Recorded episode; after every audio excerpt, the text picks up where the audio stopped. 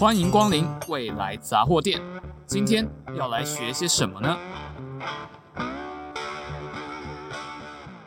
？Hello，大家好，欢迎光临未来杂货店。我是今今天的主持人小蔡。那我们今天邀请到的呢，是我们系上的王玉强教授。啊，教授您好。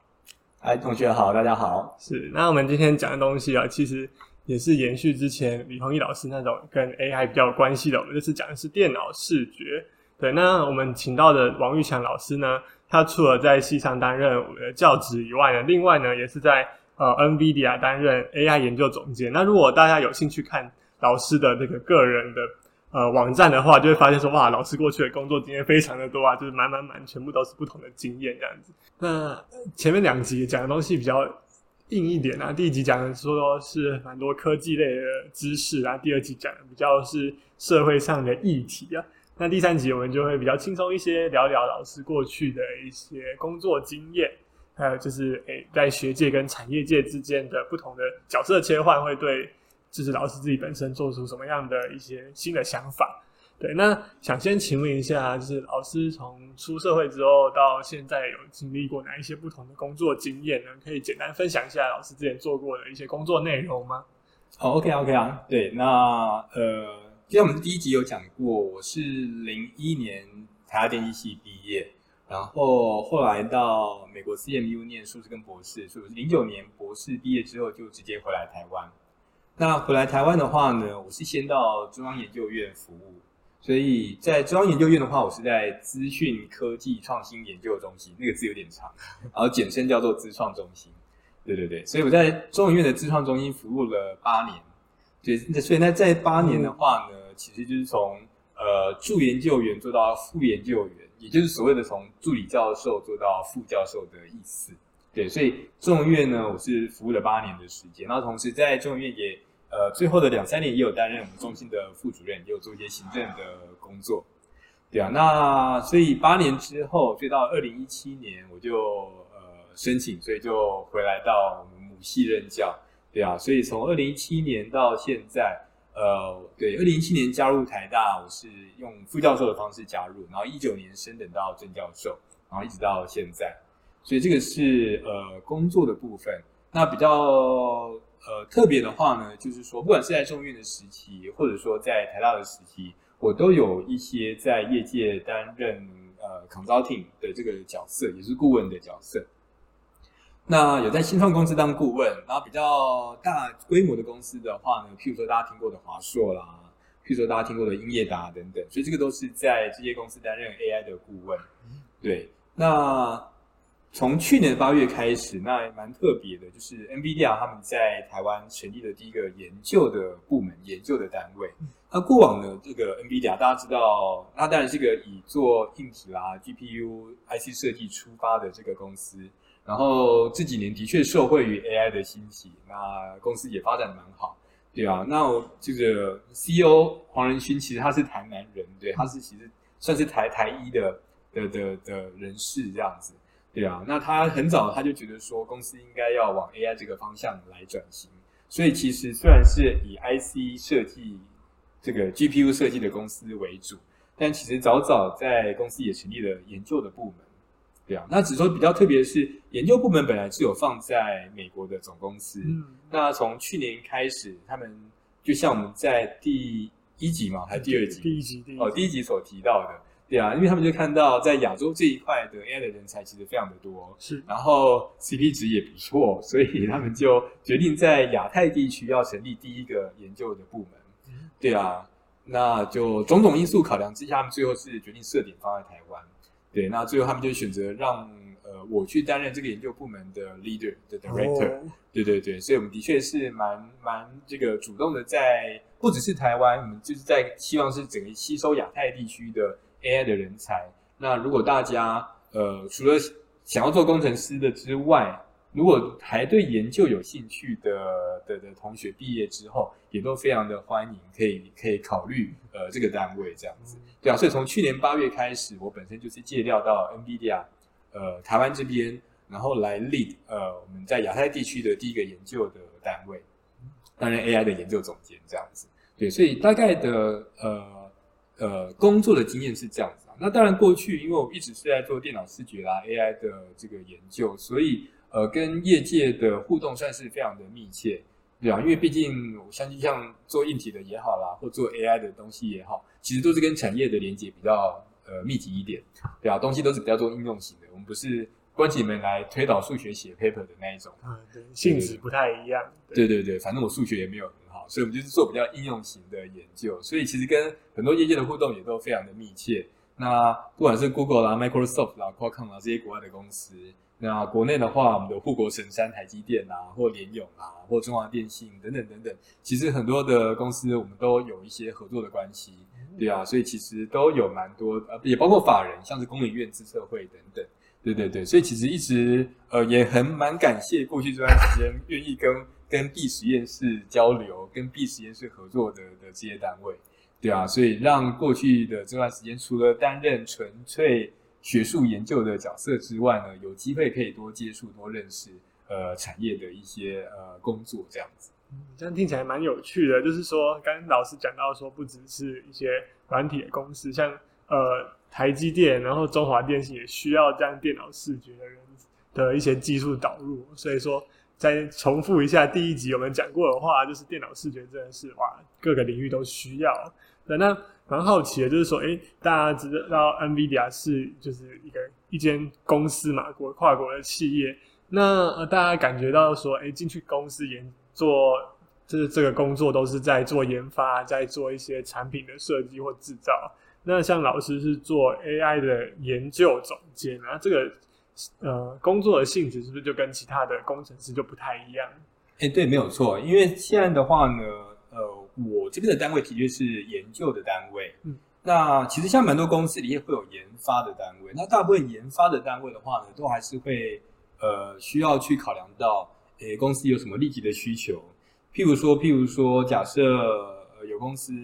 需要做的是。呃，这种这种监视器里面的晶片啊，它会需要去把影像的品质修得很好之类的。那这样子的话呢，它也需要电脑视觉的人才。但他那边电脑视觉人才就需要去关专注在，譬如说我们在第一集或第二集所提到影像怎么去噪，影像怎么去做高解析度的一些增强等等。就是说，他们那边研发的内容就会很绑他们的产品。嗯，对。那我们的研究的单位的话呢，是真的比较偏研究的单位。我们不用说，因为公司现在推出的这个，一定就要帮他做什么什么事情这样子。对，我们当然还是有这块的需求跟人才，对。但是我们放的这一个研究的单位的话，是是比较做 research 的。那但我们的 research 也不是包山包海啦，就是说以整个 NVIDIA 来讲，我们的 research 的话呢，当然有偏比较电路设计的，有偏 circuits，有偏 VLSI，又有偏网络的，又有偏这种晶片之间的通讯的。那当然也有偏 AI 的这一块，AI 的这一块的话，就譬如说有偏自驾车的，又有偏这种机器人的，也有偏呃图形的生成，因为毕毕竟我们的这个 GPU，我们的绘绘图晶片是非常重要的嘛，对啊，所以我们就是希望让呃在广义的 AI 里面的研究，它的需求可以被看到，被看到的话呢，那就会让更多使用者认可跟投入，那。看到让整个使用的这个社群更广大的话，诶，那其实最终就会 benefit 整个产业。嗯，对，所以我觉得，呃，就 NVIDIA 的这个 research 的 team 是蛮好的。整个 research 的的的这个部门，它一方面不用去做太近期的这种产品的东西，是可以做比较应用，但是又是比较前瞻研究的这个方向。那这样的好处呢，就像刚刚讲，只要这个研究做得好。而且有有办法去 justify 它的需求的话，那就会让整个这个 AI 的群体会更壮大，让整个产业更壮大，对啊，因为我觉得这也是呃加入之后才知道，我觉得这也是 NVIDIA 蛮特别的。NVIDIA 其实不想跟大家去说我要做哪家公司的竞争对手哦，对，NVIDIA 一直是希望说让这个产业让这个饼可以做得更大，嗯，让更多的使用者投入，对啊，那这样子的话呢，其实就会造就到整个这个这个的产业链这样子。嗯对对对对对，所以我觉得这个是研究部门蛮特别。那我觉得这也是台湾过去比较少见的，对啊，因为就像刚刚所提到的，不管是国内的公司，或者说国外进来台湾的这些公司，其实都有在陆续招募一些研发的人才。不过通常啦，他们这些研发人才也会像我刚刚举例，他们都会去绑某一个他们公司要需要主打的产品为主。对他们能能这种选题上能做研究的弹性会少一点。对啊，那就像刚刚提到，所以 NVIDIA 这个 research 就就它的角色定位就比较不同，所以某种程度上，我们也是把饼做大，我们多开拓了一块这种呃就业的选择、就业的市场，对啊，那这样的话也是会鼓励呃，不管是台湾或者亚太地区更多的同学可以投入 AI 的发展这一块。嗯。这样感觉上就是，哎，这样听起来就纯做研究的话，跟这个在老师过去在中研院的研究，还有在学界的研究，感觉上性质不会差到非常的多。对，那另外的话就是想要问一下，说，呃，因为大家刚刚听起来，就研发可能是很短期内就需要说啊，可能这一两年内需要把这个产品开发到好，有办拿去卖。那像老师刚刚说的研究的话，就是说，诶，比较长程的、比较前瞻的，可能是现在在做的技术，是我下一代或下下代的产品会可能会用到的。那想要问一下老师说，这个是您们做的这些技术的呃时间的尺度是怎么样？你们你们觉得说，嗯，现在开发在研究中的技术，大概多久之后会正式出现在社会上？哦，OK，OK。对，我相信这个应该是所有研发单位或者是有研究单位的公司都会遇到的的问题啦。嗯、对啊，因为有时候研究这个东西很难讲，你瞄准的是可能是一两年后的东西，可是研究上有时候需要修正，有时候跌跌撞撞，不一定会这么的顺利。因为如果产品的话，那边会比较单纯。产品的话，通常大家都去压一个不同的每季，希望做到什么样的进度。我每一季一定要 deliver 什么东西，或每个月一定要要 deliver 什么东西，因为那个毕竟是比较偏产品，那个比较容易看到、容易规划这样子。可是研究这个东西的话，就比较难一点。对，研究这个东西的话，从选题到发想方法，然后到中间的一些跌跌撞撞修正，的确会有一些时间。然后像假设我们拉回刚刚之前提到的 GPT 啦，ChatGPT，他们一劝要劝个三个月、六个月的，对不对？所以这个东西。呃，如果没有一定的这个呃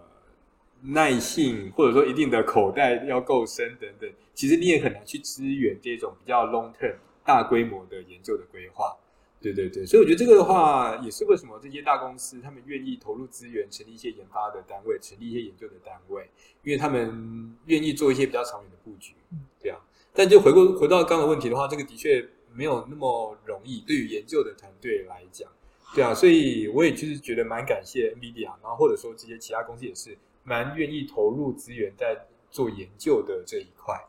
对对对对对。那当然比较现实的就是说，那当遇到景气不好，像最近景气不好的话，那那这个时候大家就是要跟着需要一起比较呃开源节流一点，共体时间这样。对对对对对。那当然像。毕斯是没有在裁员啊，但是我们也是要非常的供体时间，要缩衣节食，想办法开源节流一点，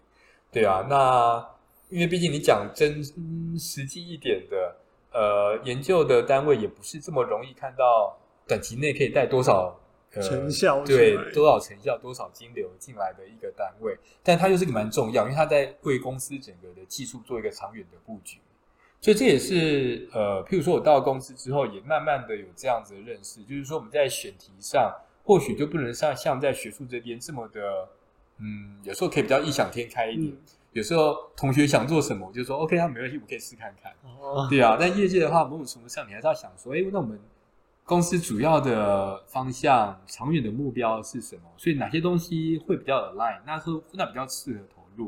哪些东西或许诶，它可能稍微理论一点的，或许它这个这个东西可能会比较小众一点，或许就不适合在这些大公司的研究单位来做，对啊，所以我觉得这个就是会开始做一点拿捏的地方，对对对，所以我觉得这个就是呃，我相信只要是大公司的研究单位都会遇到这种呃比较挑战的地方，但是某种程度上也是它扮演很重要的角色。哦所以说，像刚老师说到，如果在公司做一样是做研究的话，跟学界比起来，就还是要注意说，我做研究有没有办法对公司带来一些成效，也是要在时限内带来成效这样子。是是是。那想请问一下，就是说，哎，老师在现在是在呃学校，也有在公司做工作，那这样两边的工作氛围跟思维有没有什么不一样的地方？哦，有啊，其实我之前本来没有那么强的感受，那自从开始戒掉之后，就发觉两边其实工作性质真的差很多。对，就是呃，某种程度上也能想象啦，业界的确是一个比较现实、比较实际的一个环境，因为它非常的成效导向、业绩导向。因为毕竟，呃，挣不赚钱，你也能想象，上面的上面的主管，最上面的 CEO，他毕竟底下要养几万个员工，他当然压力会很大，嗯，对啊，所以产品上一定要有一定的进展，然后产品做得好，也不是只有技术人员好，你也需要要有呃这些行销的人员，你也要有这些想办法去推广你的技术，想办法去跟其他公司也好，或其他领域去推广。对啊，因为譬如说，譬如说，哎，假设医学那边想要用到 AI，那他们自己没有这样的技术，没有这样的 background 的话，那或许我们公司就要有规划一方面这样的人力，去触及非非电机资讯领域的人员，因为他们有这样的需求。对啊，所以技术很重要，行销很重要，然后这些跟不同领域的对接的人也很重要。对啊，然后呃。那像刚刚讲，当然研究也很重要，因为研究是整个技术的这个最核心的的的发展嘛，对不对？那那譬如说，你刚刚就想就就会说，我跟技术在对接的话，那代表我每一个领域都需要各个的人才，嗯，对不对？我在做技术对接的时候，我这边的人才需要有一点技术的背景，他要有一点电机资讯，他要有一些 AI 的背景，这样才去能能去跟机械的人对话，才能去跟医学的人对话。对对，那当然，刚刚讲的行销啦也好啦，或者说技术人员的要都要有自己的专业的背景，这样子。对，所以总而言之，就是会感觉出来说，业界它是一个不停在转动的一个机器，然后它非常的重要，因为你只要转动的不顺，其实影响到是上千上万名的员工。哦，对啊，那就像呃，我们 CEO 也就黄仁勋先生。他也了解说，每个员工后面就是一个家庭，嗯，对，所以他有些希望说，要尽量会顾到整个公司的运作。那虽然景景气不好，但就想办法公司开源节流，尽量不要 lay off 这样子。对对对对对。那学校的话呢，当然就是相对，我以前不会这样承认啊，那我现在也会承认，它的确是个相对安逸的环境，的确是没有错，真的是一个很很比较单纯、比较舒服的一个环境，没有错。因为当然啦，老师们都还是很忙。大部分的老师们还是很忙，是没有错。谢谢老师拨空来参加我们节目，再再次感谢。对啊，可是某种程度上，老师们的忙是可以自己选择的，嗯，对不对？因为譬如说，我们除了教课之外，跟学生 meeting 啦，要做研究，要做什么研究，要做什么题目，某种程度上，老师是老师说了算，嗯，对不对？然后有些实验室要接什么计划，其实也是可以老师自己选择，对不对？或者说，呃，要上什么课。要接什么演讲活动，或接什么这种呃科普的活动，其实也都是老师自己可以选择。对，所以就虽然说忙归忙，可是这个决定权是在老师自己的身上。对啊，那你可以选择忙，但是做你觉得你想要做的事情，你觉得你做的会，你觉得比较舒服，你觉得对你来说比较有意义的事情，这样子。所以你的决定权会是在自己。所以学校的环境的确是相对自由、相对舒服、安逸。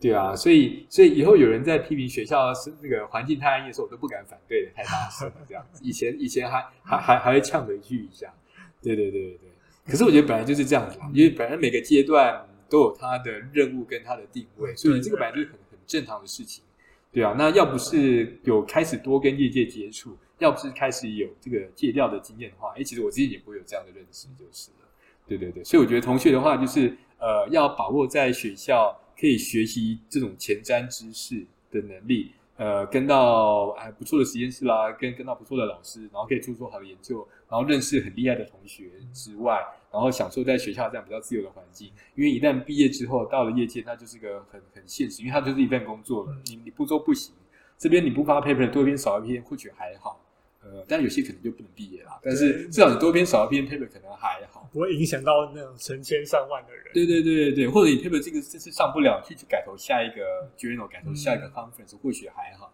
对啊，可是业界的话，你只要某个环节不顺，那其实会影响到的人非常多，所以业界的压力也会呃也会比较大。对对对对对，所以我觉得这个是学界跟业界基本上的不同，但是也是它本质上本来就有不同的地方。就等于说，在学界的话，就是主导性比较强，自己的对自己的主导性比较强，也不会牵涉到那么多人，所以可以比较弹性的做自己的规划。但业界是，就是你就是一个可能蛮重要的螺丝，但是就是会牵动整个公司的走向，或是整个至少整个团队的一些表现这样子。是是是，哎，那好奇一下说，说老师现在借调过去 NVIDIA 的意思是说，现在是有两份工作的意思吗？对啊，我本来以为借调过去，我只要做一份工作就好，是就没想到我还是要做两份工作。对，那呃，不过啊，因为这个某种程度上也是呃，要要符合台大方的规定。嗯，对啊，因为台大这边有规定，就是说借调的老师每个学期还是要维持一定的学分数，所以就等于说，譬如说我每个学期还是要固定开一门课。对，所以呃，然后然后呢，因为学校的实验室还是在 run，学生还是在，嗯、所以学生还是要继续指导，所以这样子的话，就代表说，其实我这边该做的事情也没有少。嗯，对对对。那真的要认真讲的的话，或许是我可以躲掉一些行政服务的东西，我可以名正言顺的，譬如说，先不要接召集人啦，不要接组的召集人啊，一些行政服务的东西，这个可以播吗？呃，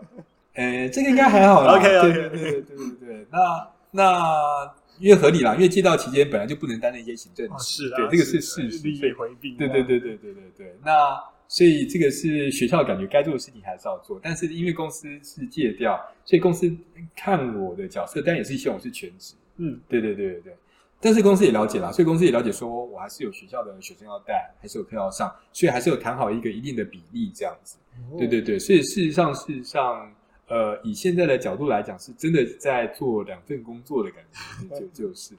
不过话说回来，我觉得对我来讲，上这两门课，因为我的上学期上的就是 DLCD，嗯，对，就是这个 Deep Learning for Computer Vision。那我觉得这个东西的话，因为就像刚刚讲，它的需求很高，然后跟业界的、跟实务的应用的连接也很深，对啊，所以我觉得开这门课是好事，因为会让同学还是有机会继续碰 AI、碰 Deep Learning、碰 Computer Vision 这一块，嗯，对啊，那。另外一个学期，也就是现在这个下学期的话，是西上的必修课，对啊，是刚好开新脑系统，哦，对啊，那也像刚刚讲的，某种程度上，它刚好也对于这些机器学习可以帮大家打一点点基础，嗯，对对对对对，所以一方面是符合学校的需求啦，但至少这两门课我觉得教起来也都是跟自己的工作领域都是有点相关，对啊对啊对啊，所以不会是完全完全的这些做额外工作的感觉这样子。对，那这样子也蛮好奇的，就是说，哎，老师现在同时有两份，就是性质差蛮多的。哦，不过薪水只有领一份哦，这要强调一下。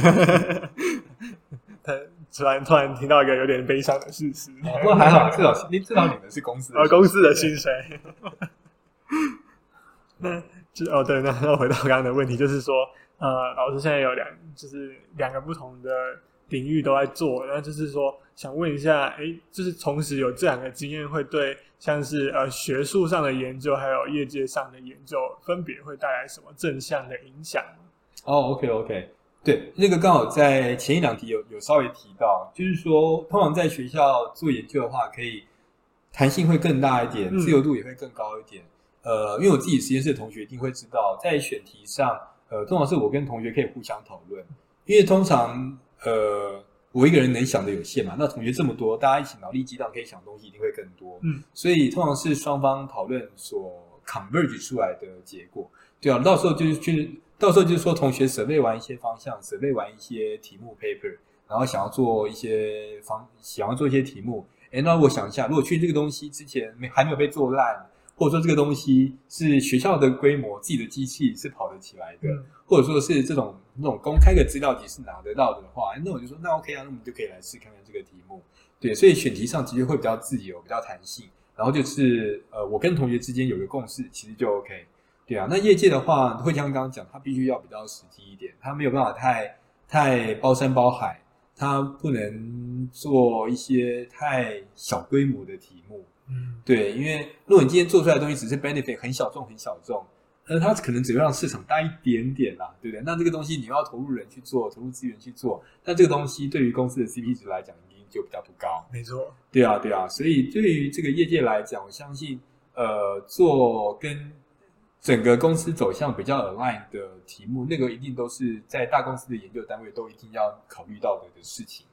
但我觉得至少啦，在 NVIDIA 的话呢，就像刚刚提到，NVIDIA 是。硬体 AI 公司出身，然后最后再介绍这些各种 AI 的应用，所以在 NVIDIA 里面的 research 的部门里面可以做硬体的题目，可以做软体的题目。AI 的这边，电脑视觉这边，你可以做生成型的，你可以去做这些自驾车辨识型的，等等等等，还是很多题目可以做。所以我觉得这个也是呃，我想身为 NVIDIA 的 research，它比较相对于单一公司做单一的服务、单一个产品的公司来讲，我们的研究的广度还是可以比较高一点，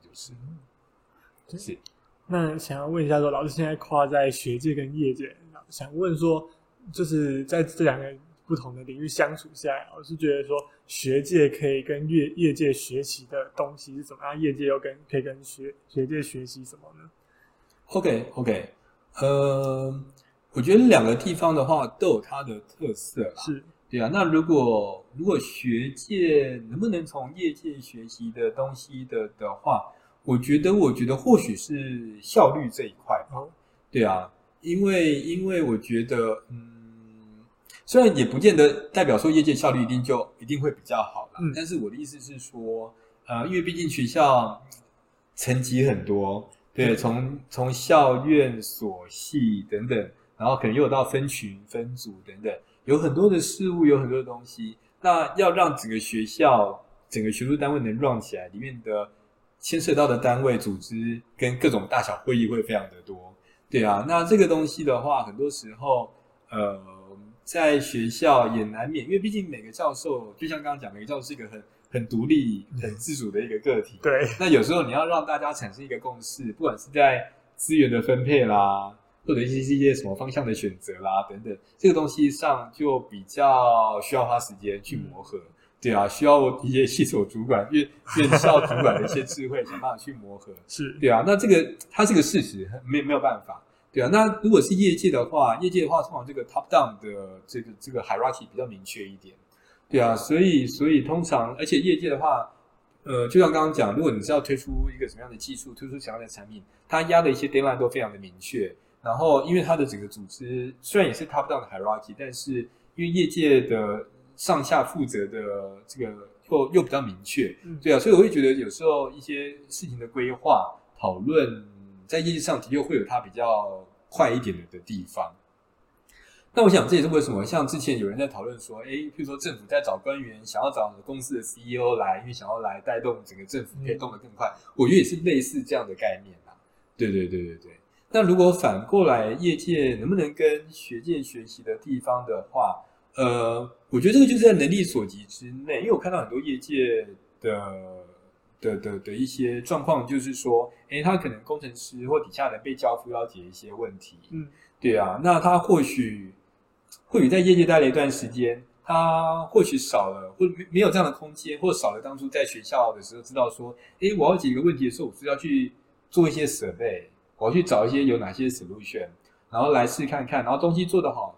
呃，效果好，效果不好，我要怎么去检查，或者怎么样去去去去验证，或者去解决哪里解的不好？嗯，对啊。那我觉得这个这个这个的训练，这个思考，通常是在学校，我们在念硕班也好啦，在念博班也好的话，会比较多这样的练习。对啊。那业界的话，有时候有时候。可能他们就会呃用当下的 solution 去去去去 try，哦，对，他看到哪篇 paper 哪边有有有公布什么东西，然后就去 try 试试看，对，就试试看，然后好的话就 OK 就继续往前走，不好的话就就不大确定怎么办这样子。哦，对，有时候是训练使然，有时候是他没有那样子一个呃时间空间跟资源的背景，让他可以做这样的事情，或者他的主管没有没有办法给他太多的这样的呃空间，可以做这种这种这种这种这种思考的事情这样子。嗯对对对对对，所以我觉得这个是在业界的时候，呃，看到有一些或许能能能能改进的地方啦。那我觉得这也是为什么有一些业界他们会找一些学校的老师担任顾问啦的角色，也是希望这样子给他们多一点在技术上面的建议、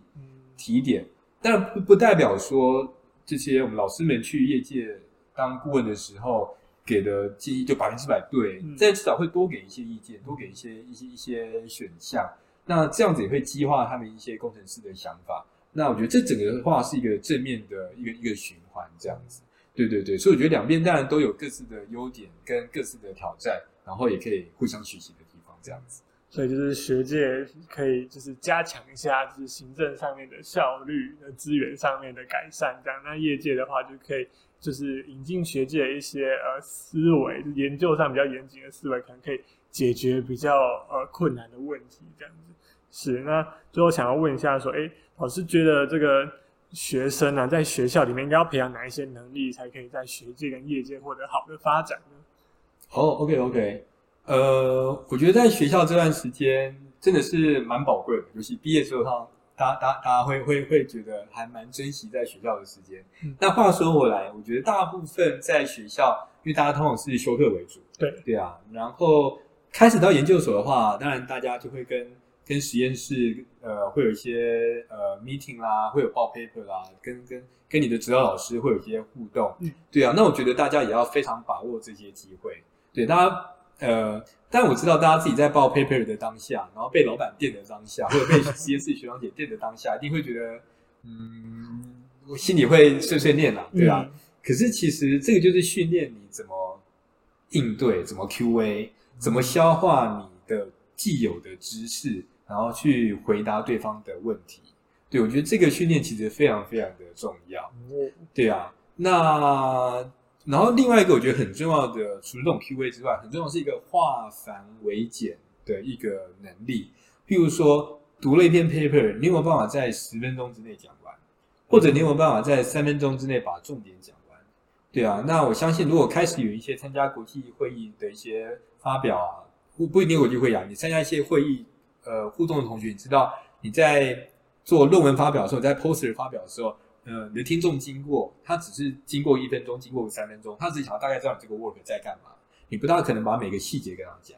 所以你要怎么样把一件事情可以重点式的摘要，在有限时间内，一分钟有一分钟的版本，三分钟有三分钟的版本，你要怎么样把一件事情化繁为简，可以让对方懂？我觉得这个很重要，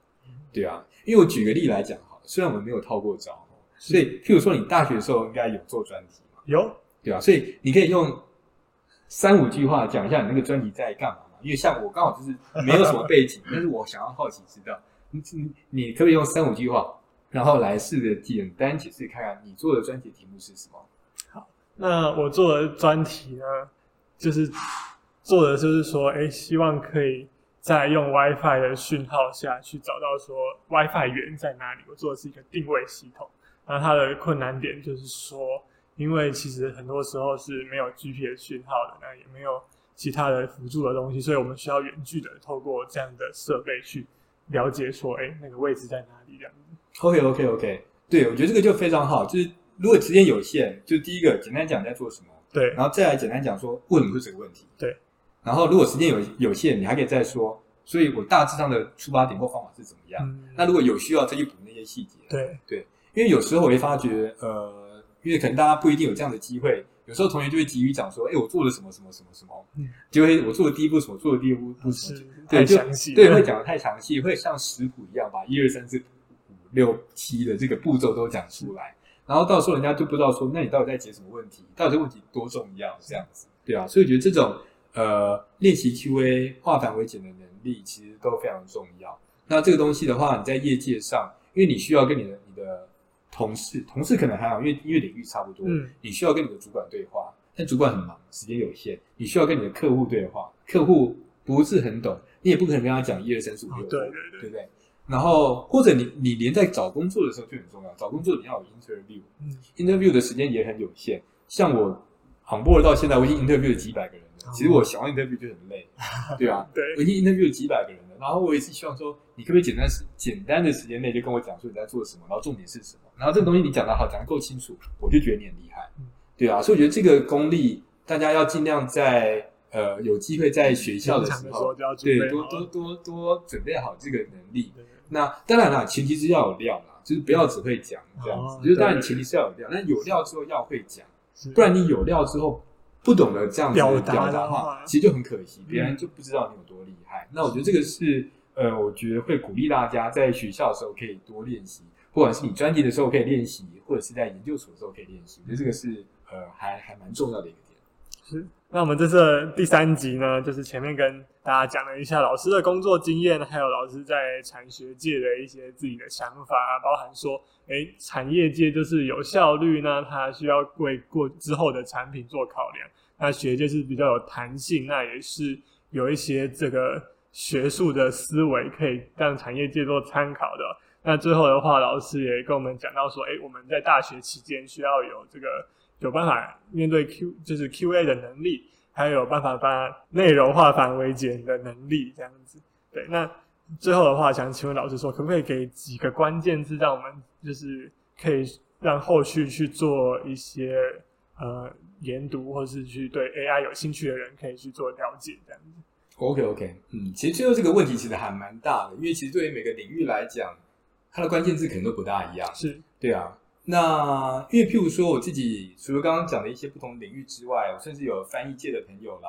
然后不管医界等等，其实很多领域的朋友都有。然后每个领域都有他们各自 AI 在兴起，可能可以帮他们解决或者取代他们的项目这样子。对啊，所以我觉得对各个领域来讲，就是今天你不一定是做电脑视觉的，你今天不一定是做 NLP 或者是 Speech 的领域的同学，但是你就是就是可以关注说，在你的那个领域有什么 AI 的应用技术在起来，然后里面你自己的专业里面有哪些是比较 routine 型的，哪些比较规律型的，比较是资料的这种同整型的工作，是有机会让 AI 可以帮你做掉的，对啊，那我觉得就是去留意这一块。那这样的话，你就可以一方面掌握你自己的专业的知识，同时又可以把 AI 当做一个工具，来让你自己的专业可以做得更好。我觉得这个是最后可以给大家的一个建议。好的，很谢谢老师这次来我们的采访。那我们这三集这个系列就在这边告一个段落。谢谢老师。好，那。未来杂货店，我们下次见，拜拜。拜拜。